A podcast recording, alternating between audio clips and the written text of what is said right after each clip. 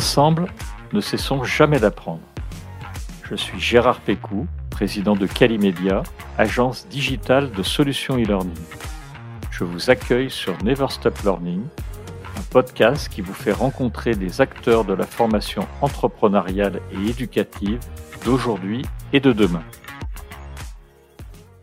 Bonjour, je voulais remercier tous les auditeurs qui nous ont rejoints sur ce podcast. Aujourd'hui, nous allons accueillir Marc Ponsin, qui est le directeur formation continue et apprentissage chez e-Academy et qui est l'auteur du livre Du présentiel au e-learning efficient aux éditions Duno. Bonjour Marc. Bonjour Gérard. Merci de Alors, merci.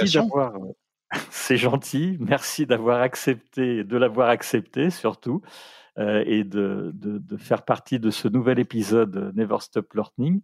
Avant de qu'on aille dans le, le cœur du sujet, est-ce que tu peux te présenter pour ceux qui ne te connaissent pas encore? Eh bien donc, euh, comme tu l'as annoncé, je m'appelle euh, Marc Ponsin. Je, travaille euh, dans, dans, la formation professionnelle depuis maintenant un peu plus de 25 ans. Oui, ça finit par, par compter. Et il se trouve que dans mon parcours, j'ai travaillé autant en organisme de formation qu'en entreprise, donc en occupant soit des postes de directeur du développement de formation continue, en dirigeant juste avant d'être chez Academy, donc comme directeur de la formation continue de l'apprentissage. J'ai dirigé pendant 10 ans l'activité de formation continue de l'université de Strasbourg. Et c'est là principalement donc depuis 2010 où j'ai euh, mis en place tout un plan de, recherche et développement pour développer euh, le distanciel. Et donc, euh, bah, il se trouve que l'ouvrage est, un peu le résumé de toute cette expérimentation. Et aujourd'hui, Academy, j'y suis arrivé parce que Academy, en fait, est un des précurseurs du e-learning diplôme en France depuis 2006. voilà, donc maintenant depuis plus de 15 ans. Et donc, le livre est le résumé de quelqu'un qui a mis les mains dans le moteur. Oui, j'imagine. Alors ça m'intéresse euh, beaucoup cette euh, double compétence, si je puis m'exprimer ainsi, c'est-à-dire le, côté académique et le fait que tu sois passé en entreprise. Ça, a été difficile pour toi ou c'était euh, finalement on retrouve peu ou prou ce que, ce que tu faisais au niveau académique, tu as pu le transposer assez facilement en entreprise?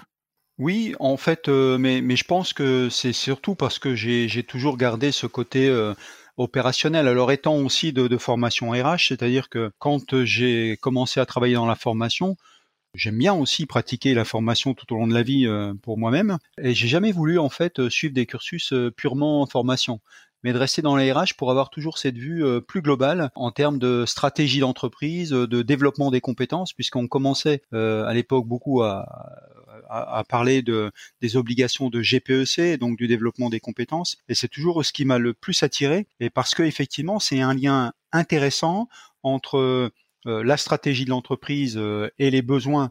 Moi, je pars du principe qu'un responsable de formation de l'entreprise, il est avant tout là pour fournir les bonnes compétences au bon endroit au bon moment. Et donc, bah, quand on est, quand on est après, quand on se trouve du côté du producteur de compétences, du côté de l'organisme de formation, finalement, euh, ça change pas grand-chose. On regarde juste de l'autre côté, mais on ne fait que, que mettre en œuvre les outils euh, qu'on a demandé avant quand on était en entreprise. Donc euh, non, ça n'a pas été pour moi spécifiquement compliqué, mais je pense aussi peut-être que parce que quand je suis entré un peu plus dans le monde académique, c'est plus au monde académique que j'ai eu plus difficile à, m'habituer euh, qu'au monde. Euh, c'est dans l'autre sens. plus opérationnel, même si euh, ce qui a été fait dans, l'université était une activité à caractère privé. Mais c'est vrai que c'est un peu un autre, une autre approche, mais, mais non, ça n'a pas, ça n'a pas été spécialement difficile. D'accord. Alors c'était très important pour moi de, de, te recevoir et encore une fois merci d'avoir accepté cette invitation parce que depuis le mois de mars en fait 2020, on a vraiment on a eu un afflux de, demandes en fait euh, chez Calimedia mmh euh, avec euh, beaucoup de personnes qui voulaient digitaliser leur formation et, comme tu le dis, donc de passer du présentiel au e-learning. Et, avec euh, énormément de questions qu'on va aborder au, fur et à mesure de ce podcast et qu'on retrouve dans ton livre, j'en cite quelques-unes. Par exemple, comment convertir progressivement une formation présentielle en e-learning. Ça, c'est vraiment quelque chose euh, qui, nous est posé euh, quasiment tous les jours.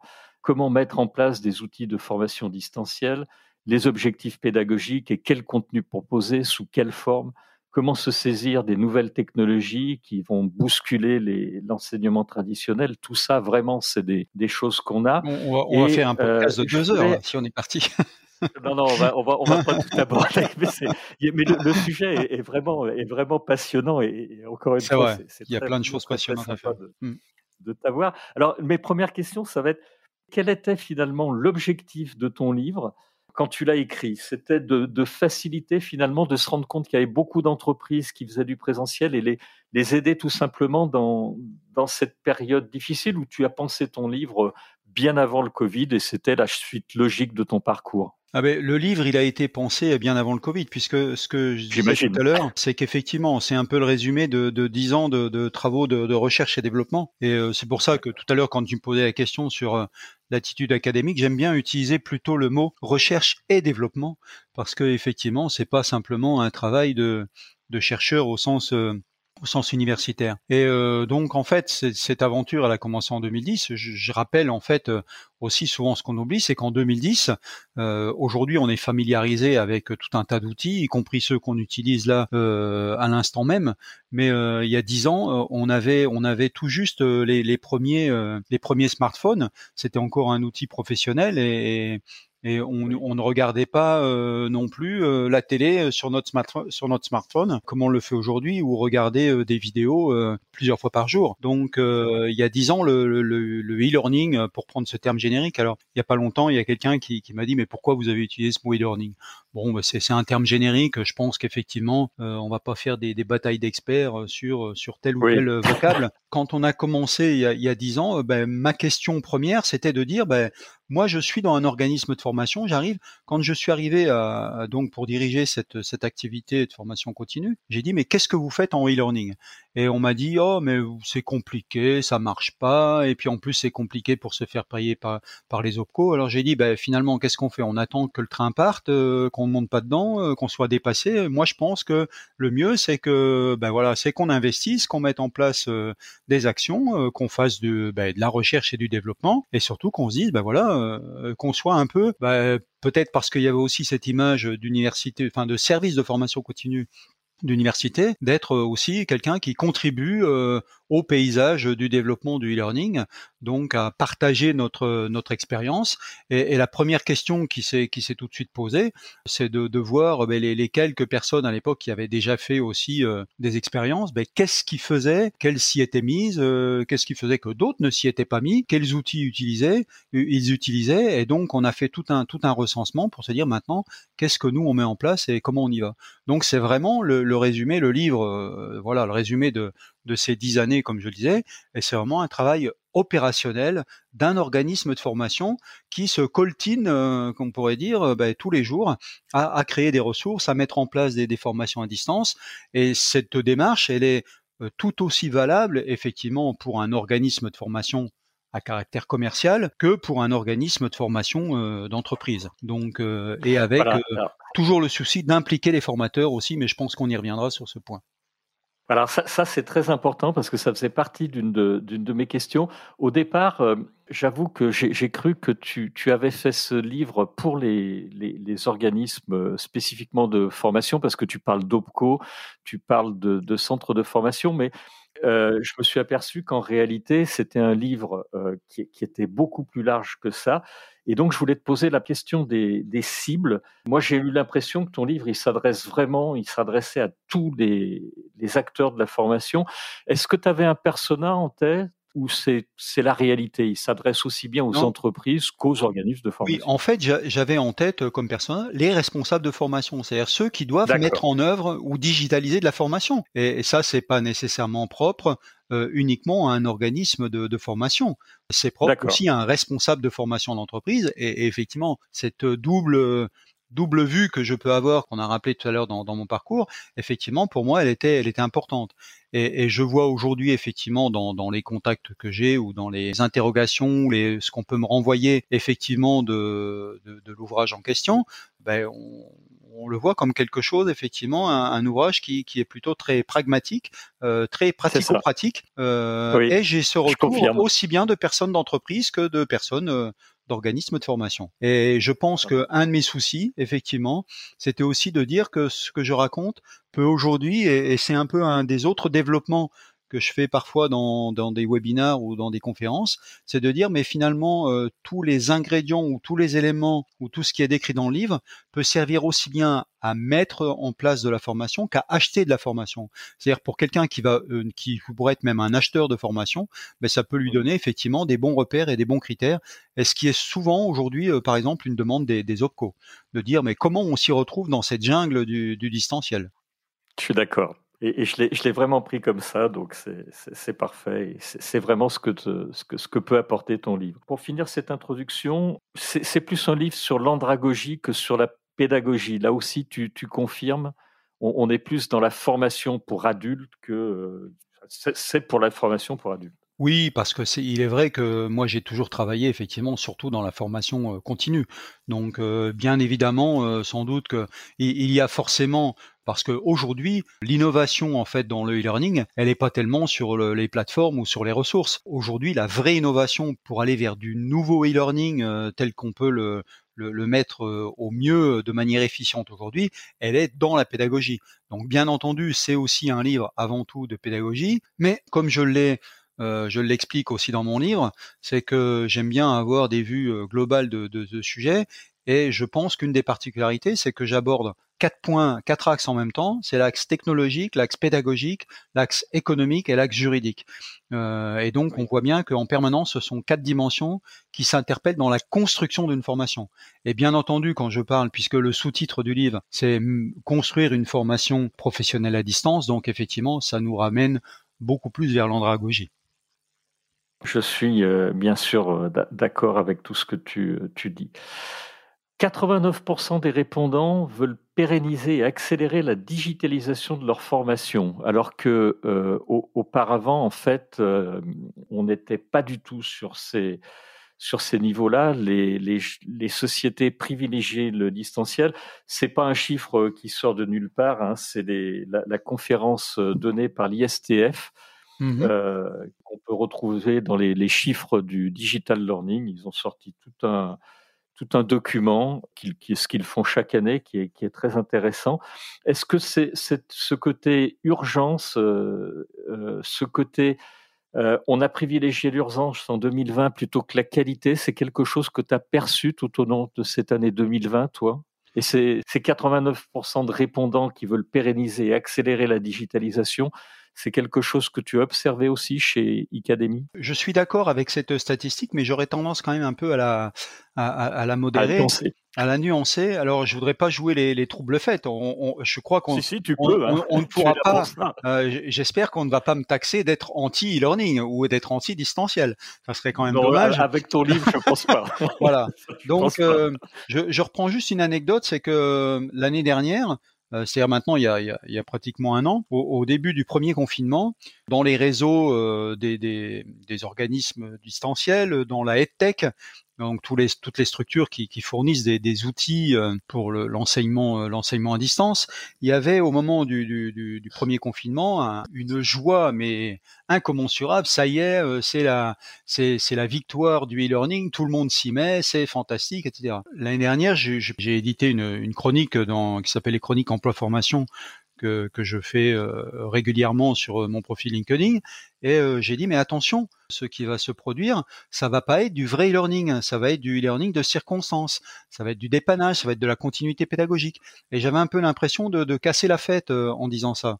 Et puis quelques mois après, effectivement, les gens se sont bien rendus compte que bah, ce qui était fait, c'était plutôt 8 heures de Zoom ou, ou 7 heures de Zoom toute la journée, et c'est profondément antipédagogique. Par contre, effectivement, on peut bien euh, admettre que ben, les, enseignants qui ont fait de la continue pédagogique ont fait tout ce qu'ils pouvaient avec les moyens du bord, euh, mais ça ne correspond pas à un vrai euh, e-learning puisque la vraie révolution, elle est dans la construction pédagogique. Et donc, ils n'ont pas eu le temps de faire, de reconstruire, de repenser la construction pédagogique de leur, de leur formation. Et donc, aujourd'hui, ce que je veux dire par là, c'est que, bien entendu, Certains disaient aussi on a gagné 10 ans. Euh, alors je ne suis pas sûr qu'on ait vraiment gagné 10 ans sur euh, l'avancée du e-learning, mais en tout cas il est certain, pour revenir à l'étude que, que tu évoquais, que bien entendu, tous ceux qui avaient amorcé du learning, qui étaient en pleine réflexion, ceux-là, effectivement, ils y sont partis. Ils avaient fait un pas en avant et d'un seul coup, ils se sont mis euh, plus à trottiner ou plus à courir, ou à courir plus vite et à confirmer leur projet euh, du fait. Par contre, là où il faut quand même se méfier, où je pense que nous avons, Calimedia, comme nous, enfin comme tous ceux qui sont dans le learning, encore beaucoup de travail à faire, c'est qu'aujourd'hui, on entend aussi beaucoup de contre-courants parce que les gens qui ont vécu du learning, ben, finalement, ont vécu du mauvais learning. Il y a le confinement qui fait que les gens euh, sont, sont, sont, sont encore plus isolés que jamais le, e-learning a, parfois déjà un petit côté un peu plus isolant que le présentiel, mais une fois que les gens ont fini leur formation, bah, ils ont de la sociabilité, ils ont des activités sociales à côté. Là aujourd'hui, ils sont complètement fermés, et on voit bien le, désarroi des étudiants qu'on peut parfaitement comprendre. Et donc, il est vrai que ce que j'avais écrit aussi il y a un an dans cette chronique, c'est que attention, les détracteurs euh, du e-learning, il en existe beaucoup, et tant mieux, je dis euh, aujourd'hui euh, finalement, c'est pas la peine de vouloir tout passer au e-learning. Il y a des gens qui font du très bon présentiel, des gens qui font du très bon distanciel. Aujourd'hui, on parle même euh, avec Calliope d'obliger ou les, organismes de formation à avoir une plateforme, je trouve que c'est pas du tout judicieux parce que euh, il y a des gens qui, effectivement euh, euh, et puis il y a un marché pour tout le monde. Même on le voit aujourd'hui, nous les étudiants qui viennent qui viennent s'inscrire chez nous, bah, ils posent des questions sur la manière dont se passe le learning, etc. Il faut bien leur, leur expliquer que c'est pas du tout ce que ce qu'ils imaginent. Ou, et il y a beaucoup de gens qui ont encore en tête que le e-learning aujourd'hui, c'est une plateforme des ressources et on est tout seul devant sa plateforme et, on se débrouille. Donc euh, à la fois ce que les gens vivent en ce moment ou ont vécu et pour autant, on voit aussi que dans des enseignants, je travaille avec euh, beaucoup de, formateurs euh, en, partenariat euh, aujourd'hui. Je vois qu'il y en a qui, effectivement, il y a un an, faisaient du Zoom. J'ai pas spécialement des actions chez Zoom, c'est juste qu'on parlait un peu de zoomification de la, formation et qui aujourd'hui, effectivement, c'est 70% des, voilà. 70% des voilà. Et, qui aujourd'hui on, fait évoluer, utilise euh, utilise du podcast euh, vidéo, utilise euh, du podcast audio, euh, envoie des documents. Enfin voilà, on diversifie un peu leur mise en forme pédagogique, mais il y en a une grosse partie effectivement, et c'est ce que tu soulignes, qui font encore effectivement du, du, du présentiel à distance, quoi. Voilà, et ça c'est ça, ça donne une mauvaise image du e-learning. Alors il faut s'en méfier quand même et, et travailler encore à, à porter le, le message de ce que peut être un e-learning efficient et surtout réhumanisé. Alors, je, suis là encore une fois euh, entièrement d'accord avec toi et contrairement à ce que nos, auditeurs pourraient penser, chez Calimedia, nous, on, ne prône pas le, 100% euh, e-learning ou digital learning ou quelle que mmh soit la forme euh, qu'ils prennent. En, fait, on, on, insiste beaucoup sur les parcours de formation et notamment sur la notion de blended learning. On a fait d'ailleurs tout un livre blanc qu'on peut télécharger sur le, site de Calimedia, qui est sur le blended learning, parce que ça nous paraît important. comme tu le disais, dans un parcours de formation, on peut avoir des podcasts, des podcasts vidéo, du vidéo euh, learning si on veut, des parcours où on peut, prendre connaissance euh, sur une publication, poser des questions du digital learning. Donc c'est tout un parcours. Et avec ce que tu viens de dire, je pense qu'il y a un conseil, euh, et, tu vas peut-être le partager ou le commencer, c'est que moi je pense qu'il ne faut pas forcer la reproduction exacte du présentiel à distance, parce que ça donne souvent des cours qui sont très descendants, voire des MOOC que les, bah, tu parlais des étudiants par exemple, euh, bah, les étudiants, si on va à la fac de droit ou à la fac de médecine, c'est complètement descendant, c'est le professeur parle et filmé et il n'y a aucune interactivité et là on refait finalement pour moi, c'est de la mauvaise formation, mais euh, j'inviterai dans un futur podcast un, professeur de droit à l'université de Montpellier, il nous en reparlera, mmh parce que c'est en train aussi de s'améliorer, mais du coup, je pense qu'on ne peut pas forcer tout ça et, ça ne peut pas être la reproduction, encore une fois, exacte du présentiel à distance. Est-ce que tu partages ça ou est-ce que tu peux le, commenter? Oui, non, mais euh, absolument. Et pour te renvoyer, effectivement, les gens vont se dire qu'on a répété avant pour dire qu'on est tout le temps d'accord. Non, pas du tout. on vous rassure, nous n'avons pas répété avant. nous ne nous sommes pas mis d'accord. voilà. Oui, je pense que quand tu disais effectivement que c'est pas de la recopie de, de présentiel, et, parfois euh, il y avait certains qui avaient juste un peu lu, le, le, titre de, de, mon livre et qui disait du présentiel au distanciel, et en se disant, et quand je dis on va ah partir, on va partir du présentiel, mais euh, on, on pourrait y revenir parce que c'est une démarche effectivement pour l'adapter pour des formateurs et accompagner les formateurs. Mais euh, je pense qu'effectivement, ce qui est premier, c'est déjà de définir quel est l'objectif de la formation. Et l'objectif de la formation, ce ne sont pas les objectifs pédagogiques. C'est-à-dire quel est l'objectif, euh, quel, est euh, euh, l'effet par exemple sur une structure. Si je, forme des gens à des problématiques de contrôle sur, sur une chaîne, une chaîne de montage, l'objectif de ma formation, c'est que j'ai un, un, taux de rebut par exemple qui ne me satisfait pas, et donc l'objectif de ma formation, ça va être de diminuer mon taux de rebut. Et à part ça, c'est le vrai objectif de ma formation. Comme ça peut être un objectif opérationnel pour pour un métier. là, je prends un exemple sur une formation plus courte. Mais donc il faut déjà bien définir ce qu'on veut avoir comme effet à partir de cette formation. Et ensuite, on définit les objectifs pédagogiques. Donc les objectifs pédagogiques à partir d'une formation où je veux faire baisser un taux de rebut, ça va être que les personnes maîtrisent les process qualité, qu'ils sachent faire des mesures, euh, des mesures euh, dimensionnelles euh, ou des contrôles qualité, etc., etc. Et seulement à partir de là, on se dit maintenant, en fonction de ces objectifs pédagogiques, qu'est-ce qui est le mieux en présentiel, qu'est-ce qui est le mieux en distanciel, qu'est-ce qui est le mieux en AFEST aussi maintenant. Donc aujourd'hui, je pense qu'on a vraiment, mais c'est seulement après avoir bien calé l'objectif de la formation, les objectifs pédagogiques, qu'on se pose la question de quelle est la meilleure mise en forme pédagogique et surtout la plus efficiente. Alors, Bien entendu, après, on peut faire des choix, si on est du côté d'un organisme de formation, euh, par exemple comme Academy, de se dire, bah, dès le départ, on va penser une formation complètement en distanciel, mais ça dépend aussi des matières. En ce moment, par exemple, je travaille avec un partenaire sur la, formation d'aide-soignant à distance. Ben, la formation ne sera que de 70% à distance et 30% en présentiel. Parce qu'à un moment donné, effectivement, il y a des TP. En ce moment, on parle beaucoup des TP pour les, universités ou des travaux pratiques, ou souvent je prenais un autre exemple euh, où j'étais avant en disant, voilà, on a une formation en chimie, on va apprendre une nouvelle technique d'analyse en laboratoire, euh, sur cinq jours, ben, il y a peut-être trois jours qu'on va mettre à distance parce que ça va être tout l'apport théorique, voilà. Et puis après, ben, même le meilleur serious game, même la meilleure réalité virtuelle, elle n'a pas encore remplacé le fait de se mettre, comme on dit dans la chimie, devant sa paillasse avec ses éprouvettes et de faire des, expériences et de travailler dans un laboratoire. Voilà. Et donc, à un moment donné, le e-learning, il, a aussi ses limites.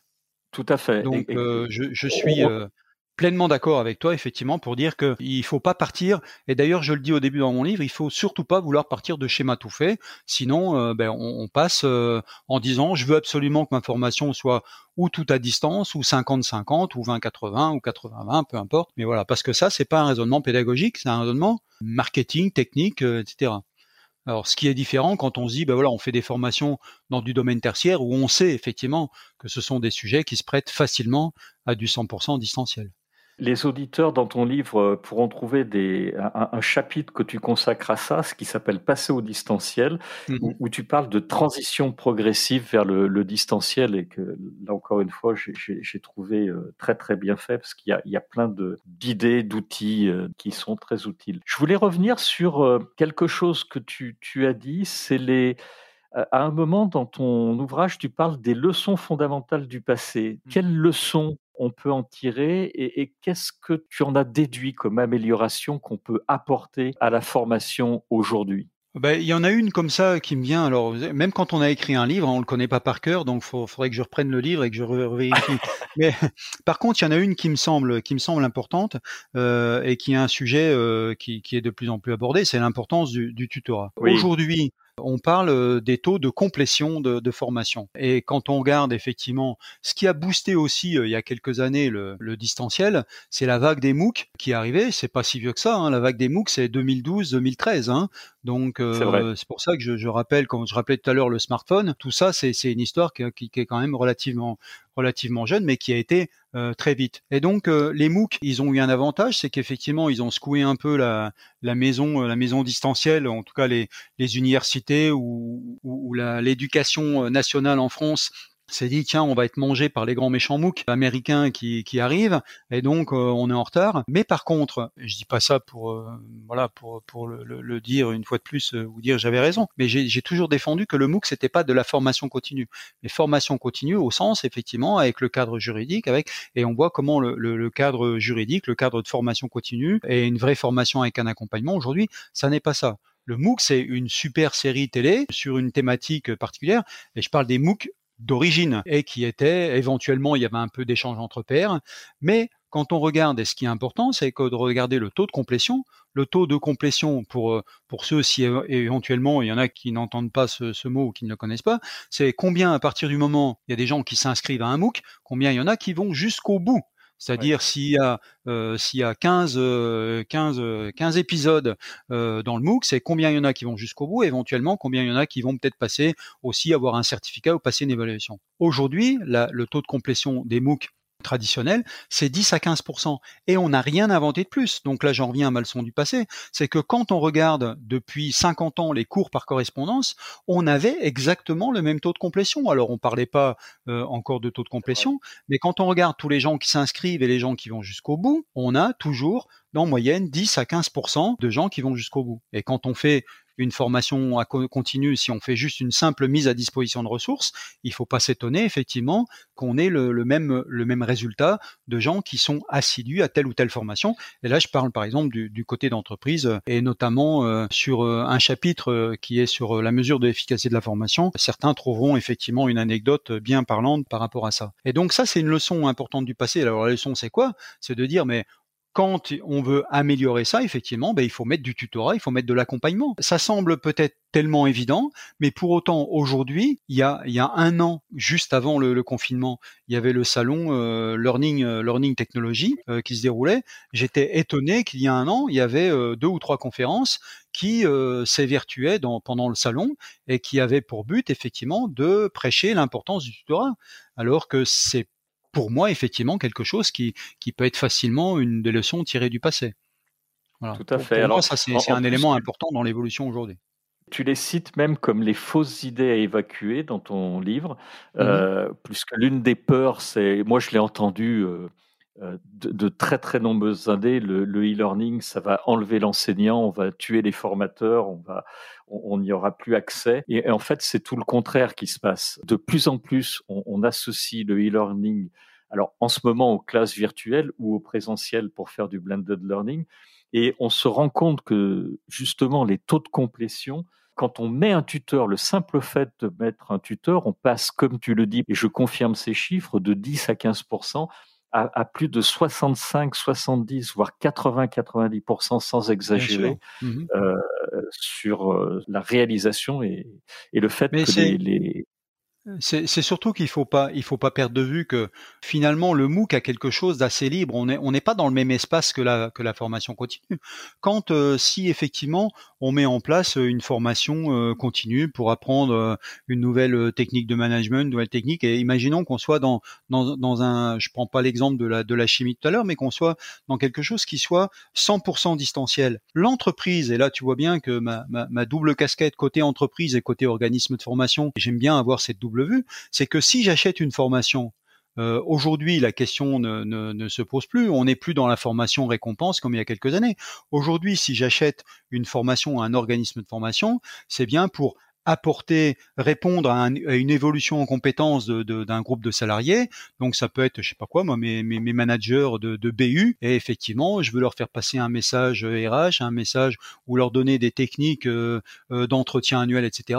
Et si je leur fais suivre cette formation, c'est bien pour qu'il y ait une efficacité, pour qu'ils puissent mettre en œuvre correctement, par exemple, des entretiens annuels en fin d'année. Donc euh, il y a bien effectivement cette, ce côté résultat. Et je veux pas simplement qu'ils aient suivi regarder une série télé pour, euh, avoir quelques éléments sur la, formation. Et si je ne mets pas d'accompagnement, donc ça veut dire que du côté organisme de formation, je dois m'assurer que les 10 ou 12 managers qu'on m'envoie, ben, qu'ils aient bien, effectivement, intégré euh, toutes les connaissances que je veux leur apporter et assurer à mon client euh, assurer à mon client en face que effectivement ils ont bien intégré toutes les données.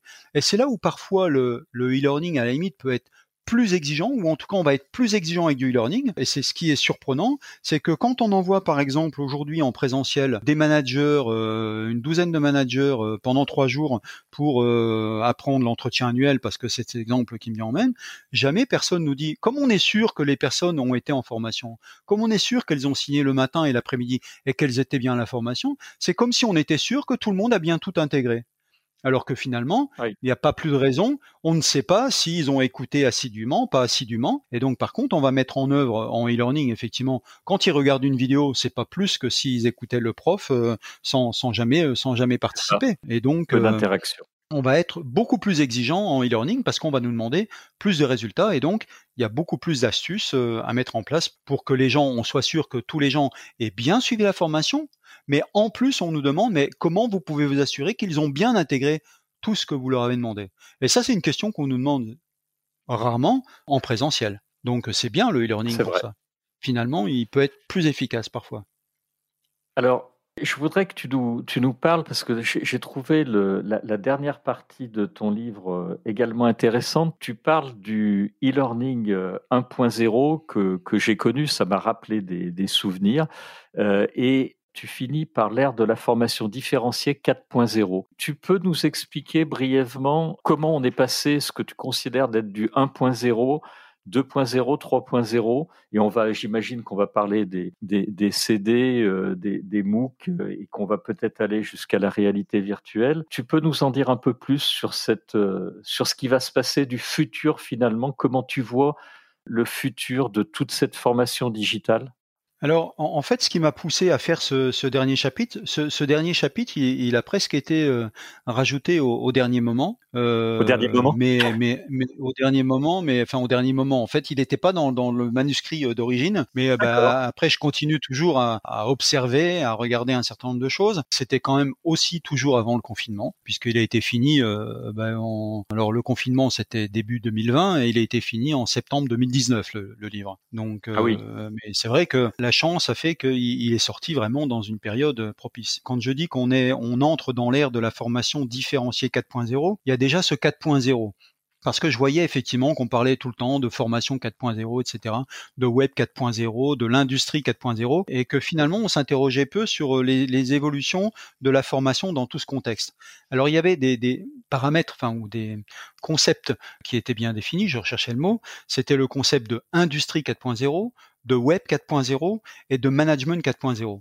Le, celui dont je suis parti, effectivement, c'est l'industrie 4.0. L'industrie 4.0, en fait, c'est toute la révolution de, l'industrie aujourd'hui, c'est l'industrie connectée. Pour le dire rapidement, c'est qu'aujourd'hui, quand vous achetez votre voiture, d'ailleurs, c'est en ce moment avec la, fermeture de, certains concessionnaires, il y en a qui disent, mais vous pouvez acheter tranquillement votre voiture le soir et passer votre commande le soir. C'est-à-dire qu'aujourd'hui, c'est quand même incroyable. On, achète une voiture. Euh, moi, je suis quand même un petit peu déjà âgé. Moi, j'aime bien aller dans le magasin, toucher, regarder, essayer. Euh, mais en même temps, aujourd'hui, c'est vrai qu'on est dans une ère où finalement, on, on, peut acheter notre voiture. Alors, ce qui se passe derrière tout ça, c'est que quand je tape ma commande effectivement derrière mon ordinateur, l'enjeu du constructeur, c'est d'être relié directement à l'usine. Et comme je vais demander un toit rouge, des roues comme ça, euh, un volant, enfin des, tout un tas d'équipements, en fait, ma commande va arriver directement dans la, dans la chaîne automobile.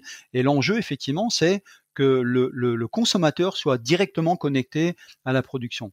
Alors, un des points de ça, effectivement, c'est l'interaction de. J'ai essayé de dégager un peu les, les, trends, euh, les, les, tendances de ce que j'ai pu lire euh, comme étant défini euh, le management 4.0 qui vient qui est né de l'industrie 4.0.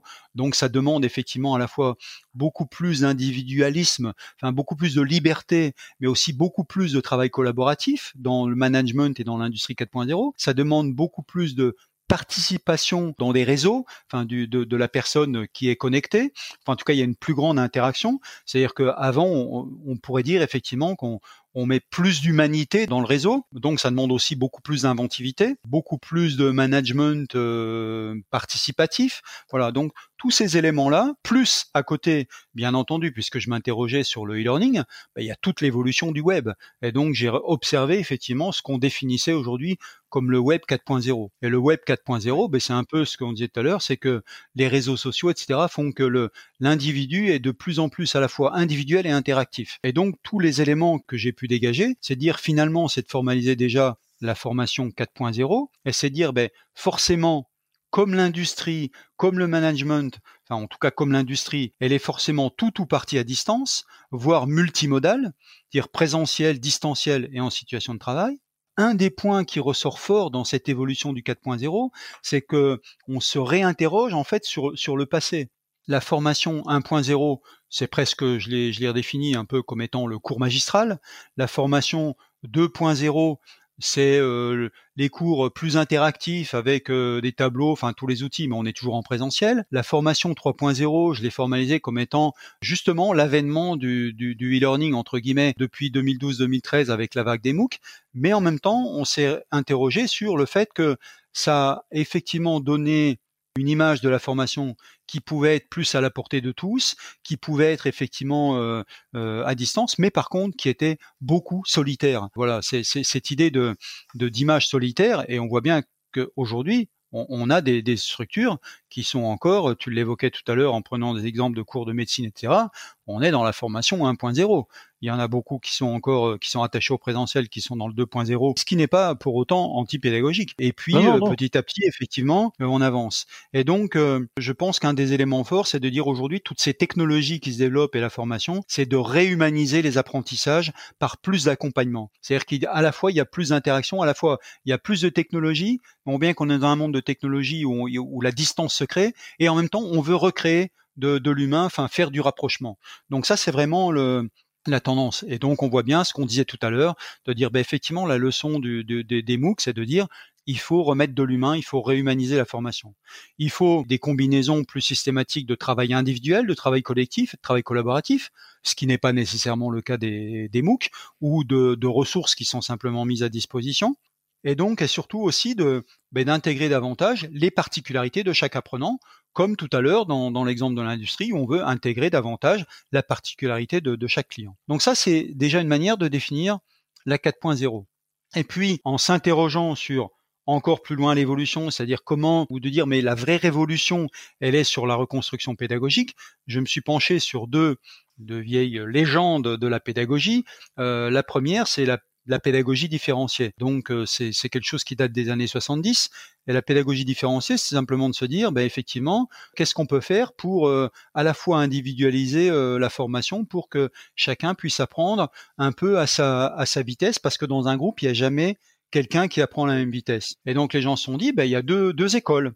La première, c'est ben, l'école du précepteur, et donc effectivement, mais après ils ont dit, ben, ça c'est une, une, approche individualiste, mais il faut une approche collective, puisque la plupart du temps, la formation et la formation pour adultes se fait en groupe. Donc il faut à la fois tirer parti de l'individuel et du groupe. Et donc euh, ça, c'était des questions qui étaient faites pour le présentiel, mais on voit bien que la personnalisation, ou en tout cas l'adaptation et le fait que chacun puisse apprendre à sa même vitesse, le e-learning nous permet de répondre en fait enfin à cette vraie pédagogie différenciée. Et puis il y a un autre éclairage qui est hyper important euh, et qui va nous amener effectivement, je pense, dans la vraie révolution euh, pédagogique et dans le, dans le tutorat dont on parlait tout à l'heure, c'est euh, la pédagogie de maîtrise.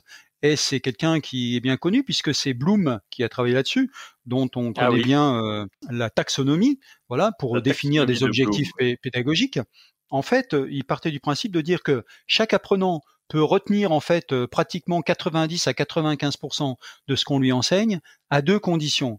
Une condition, c'est qu'effectivement, c'est qu'on lui donne des, bons éléments et avec les bonnes méthodes ou avec les bons outils. Donc qu'on lui mette la bonne pédagogie et les, bons outils. Et là, c'est vrai qu'il y a quelques, mots qui m'échappent en, en, vous en parlant sur l'approche euh, de Benjamin Bloom. Il fait l'hypothèse que tout apprenant peut arriver à une maîtrise totale de 85 à 90% des nos enseignés, mais cette pédagogie nécessite un découpage fin de l'enseignement avec des objectifs soigneusement définis. Voilà. Et donc on voit bien que quand on construit un e-learning, on est bien obligé de ce qu'on dit scénariser, mais de redécouper en plein de petits objectifs une formation. Et cette pédagogie de maîtrise, elle fonctionne comment? Donc Bloom disait dans les années 70, il y a ensuite trois temps. Le premier, c'est qu'un enseignement doit être fait sous différentes formes pédagogiques. Et là, vous voyez, je fais tout de suite le parallèle en disant, ben, si on met qu'une forme de vidéo, ben, au bout d'un moment, c'est ennuyeux. Si on met qu'une forme de papier, euh, style cours par correspondance, ben, c'est ennuyeux. Donc aujourd'hui, on voit bien que pour rendre une formation attrayante, il faut à la fois mettre de la synchrone, à la fois mettre du synchrone, et dans la synchrone, diversifier, mettre de l'audio, mettre de la vidéo. C'est ce qui rend une formation attrayante et motivante. Donc premier point de l'enseignement de Bloom, c'est l'enseignement sous différentes formes pédagogiques. Le deuxième, il dit ensuite, il faut une évaluation formative, c'est-à-dire un feedback enseignant-élève sur les objectifs de la séquence. Donc euh, c'est là où tout à l'heure, quand je disais, ben, jamais nous demande, jamais personne ne nous demande en fin de trois jours de formation de dire, ben, est-ce que vous pouvez vérifier, est-ce que comment vous m'assurez que les gens ont bien appris? Bah, Ils ont assisté, ils ont signé, et c'est bon, c'est la preuve, c'est ce qu'on a eu. Là, dans une séquence, par exemple de deux heures ou dans une matinée, ben, on va mettre une mini-évaluation. Même si ça n'est par exemple qu'un QCM, mais on va se dire, on va s'assurer que l'apprenant qui était à ce moment-là, par exemple, dans une séquence asynchrone et qui était seul, qu'il a bien retenu les éléments principaux. Et à partir de ce moment-là, il va dire, OK, tu peux passer à l'étape suivante. Et le troisième point, c'est que quand il y a cette évaluation formative, ben, c'est qu'il y ait une remédiation pour le renvoyer effectivement à certaines ressources. Et on voit bien que ce qui était posé dans les années 70 comme étant presque le rêve absolu de, de la pédagogie présentielle, la pédagogie différenciée adaptée à chaque apprenant, plus la pédagogie de maîtrise, aujourd'hui, le e-learning nous permet réellement de le réaliser et surtout de répondre justement à cette formation différenciée 4.0. Alors, pour terminer, si je, résume un peu tous les ingrédients de, de cette ère de la formation différenciée 4.0, le premier point qui me semble important, c'est de réhumaniser la formation pour rompre ce sentiment de solitude qu'aujourd'hui encore beaucoup de gens, et on voit bien tout à l'heure quand on évoquait la mauvaise image du e-learning en ce moment, à quel point ça peut être encore plus vrai que jamais. Le second, on y revient. Voilà, et, même aujourd'hui, on voit bien que même le, tutorat ou, la formation e-learning est, encore beaucoup assimilé à un apprenant qui est tout seul devant son ordinateur. Euh, le deuxième point, mais on reviendra peut-être là-dessus, je sais que tu, tu voulais revenir sur cette question, c'est de mettre en œuvre un tutorat très fort et voire même un double tutorat. Le troisième point, c'est de mixer davantage le travail individuel, collectif et collaboratif pour rendre la formation motivante, attrayante euh, et efficiente. Ensuite, c'est de diversifier les méthodes et les ressources pédagogiques. Donc, dans les temps asynchrones, effectivement, ce que je disais tout à l'heure, il faut varier les mises en forme pédagogiques. Ensuite, autre manière de, de rendre la formation variée, c'est de mettre en œuvre la multimodalité aujourd'hui, c'est-à-dire du présentiel, du distanciel et de la formation en situation de travail.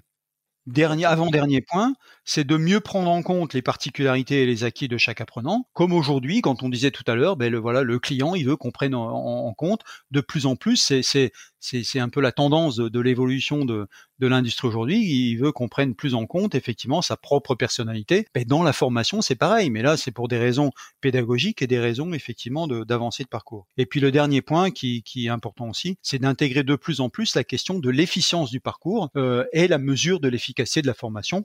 Comme je disais tout à l'heure, aujourd'hui, quand quelqu'un donne une formation, il, il, dit bah oui en présentiel euh, voilà, c'est évident, les gens sont là. Mais là, comment vous assurer qu'ils ont bien suivi la formation et qu'ils ont bien intégré les éléments que vous vouliez leur inculquer? Voilà. Donc aujourd'hui, un peu ce, ce qui pour moi est tous les jours, ce matin, pas plus tard que ce matin, je suivais euh, un débat de, de, organisé par Newstank et c'est marrant, j'ai l'impression effectivement que tout le monde euh, a un peu ces briques-là et, et, je pense bien modestement aujourd'hui avoir regrouper là dans, dans, dans l'ère de ce que j'ai appelé de la formation différenciée 4.0, mais tous les ingrédients aujourd'hui qui font vraiment le, si on les met tous ensemble, la formation euh, la plus efficiente, en tout cas euh, avec nos méthodes pédagogiques actuelles et nos outils actuels. Et ça n'aura certainement pas fini d'évoluer. Voilà, mettons déjà tous ces ingrédients ensemble et on aura déjà fait un grand pas pour, euh, pour faire du e-learning efficient. Absolument. Je crois que la, multimodalité sera le, mot de la fin. C'est quelque chose d'extrêmement important sur lequel on, s'attache vraiment à travailler dessus euh, également chez, chez Calimedia. On, pourrait en parler de, tout ça. Euh, tu l'as dit tout à l'heure, mais c'est la réalité. Pendant encore deux heures, on, va être euh, obligé de, s'arrêter pour des raisons de, de, format. Mais je vais conseiller en fait aux auditeurs euh, ton livre qui, qui bah, s'appelle. Non, je t'en prie. Euh, ça s'appelle Marc Ponsin, donc euh, du présentiel au e-learning efficient. Le sous-titre, comme tu le rappelais tout à l'heure, c'est Comment développer une formation professionnelle à distance. C'est aux éditions Duno. Et il y a, y a, plein de sujets dont, dont on n'aura pas le temps de parler aujourd'hui, mais qu'on va pouvoir retrouver donc dans, dans ce dans, dans, ce livre qui est, qui est que en tous les cas, personnellement et très sincèrement, j'ai trouvé vraiment excellent. je crois euh, que juste pour, pour souligner un point aussi, Gérard, dans, dans, dans les chapitres importants, il y a aussi le chapitre sur l'aspect juridique de la formation. On a vu l'année dernière à quel point, euh, ben, quand les, tous les gens euh, se mettaient au distanciel, ils disaient mais comment on fait pour rendre compte d'une formation, comme, comment elle a bien été suivie? Et euh, il y, a, y, a, un décret qui existe, qui est dans le code du travail, qui définit la manière de, de, de rendre compte d'une formation distancielle, qui est très peu, voire très mal connue, et dans lequel effectivement, ça c'est un champ sur lequel il y, a, il y a beaucoup de travail à faire encore aussi, et qui définit d'ailleurs les obligations de tutorat aujourd'hui maintenant. Donc le législateur ne s'y est pas trompé. Non, il ne s'y est pas trompé. On, on, retrouve une bonne partie de, de, des choses dans Calliope. Tu y faisais référence tout, à, l'heure, qui va être une vraie avancée. Finalement, enfin, moi, je considère que c'est une vraie norme euh, de, de, formation, enfin, spécifique à la formation. Et, et, et tout ça va dans le, dans le oui, et d'ailleurs, tout ce que je soulignais tout à l'heure sur les, sur les exigences aujourd'hui grandissantes du e-learning, eh, ça, ça, provoque des retombées aussi dans le, dans, dans le présentiel. Et d'ailleurs, effectivement, l'évolution euh, de, de, Calliope maintenant et de, de, de, la norme qualité dans la formation en est une des meilleures preuves. Absolument. Il nous reste à, à remercier nos, nos, nos, auditeurs qui nous ont suivis euh, jusqu'à la fin de ce podcast. Ben, merci à tous aussi de, de ma part de nous avoir écoutés.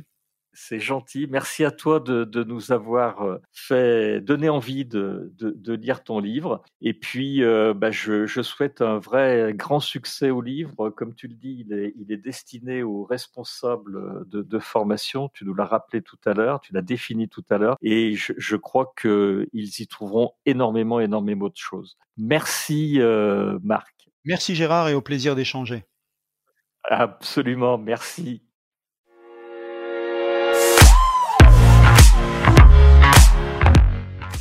Vous êtes arrivé à la fin de cet épisode. Je vous remercie pour votre écoute attentive. Si l'épisode vous a plu, partagez-le auprès de votre entourage et donnez-lui une bonne note suivie d'un commentaire sympathique pour nous aider à grimper dans les classements. Je suis Gérard Pécou, président de Calimedia. Si vous cherchez une solution e-learning, rendez-vous sur calimedia.fr. Notre équipe vous accompagnera avec un très grand plaisir. Nous nous retrouverons dans le prochain épisode de Never Stop Learning pour qu'ensemble, nous ne cessions jamais d'apprendre.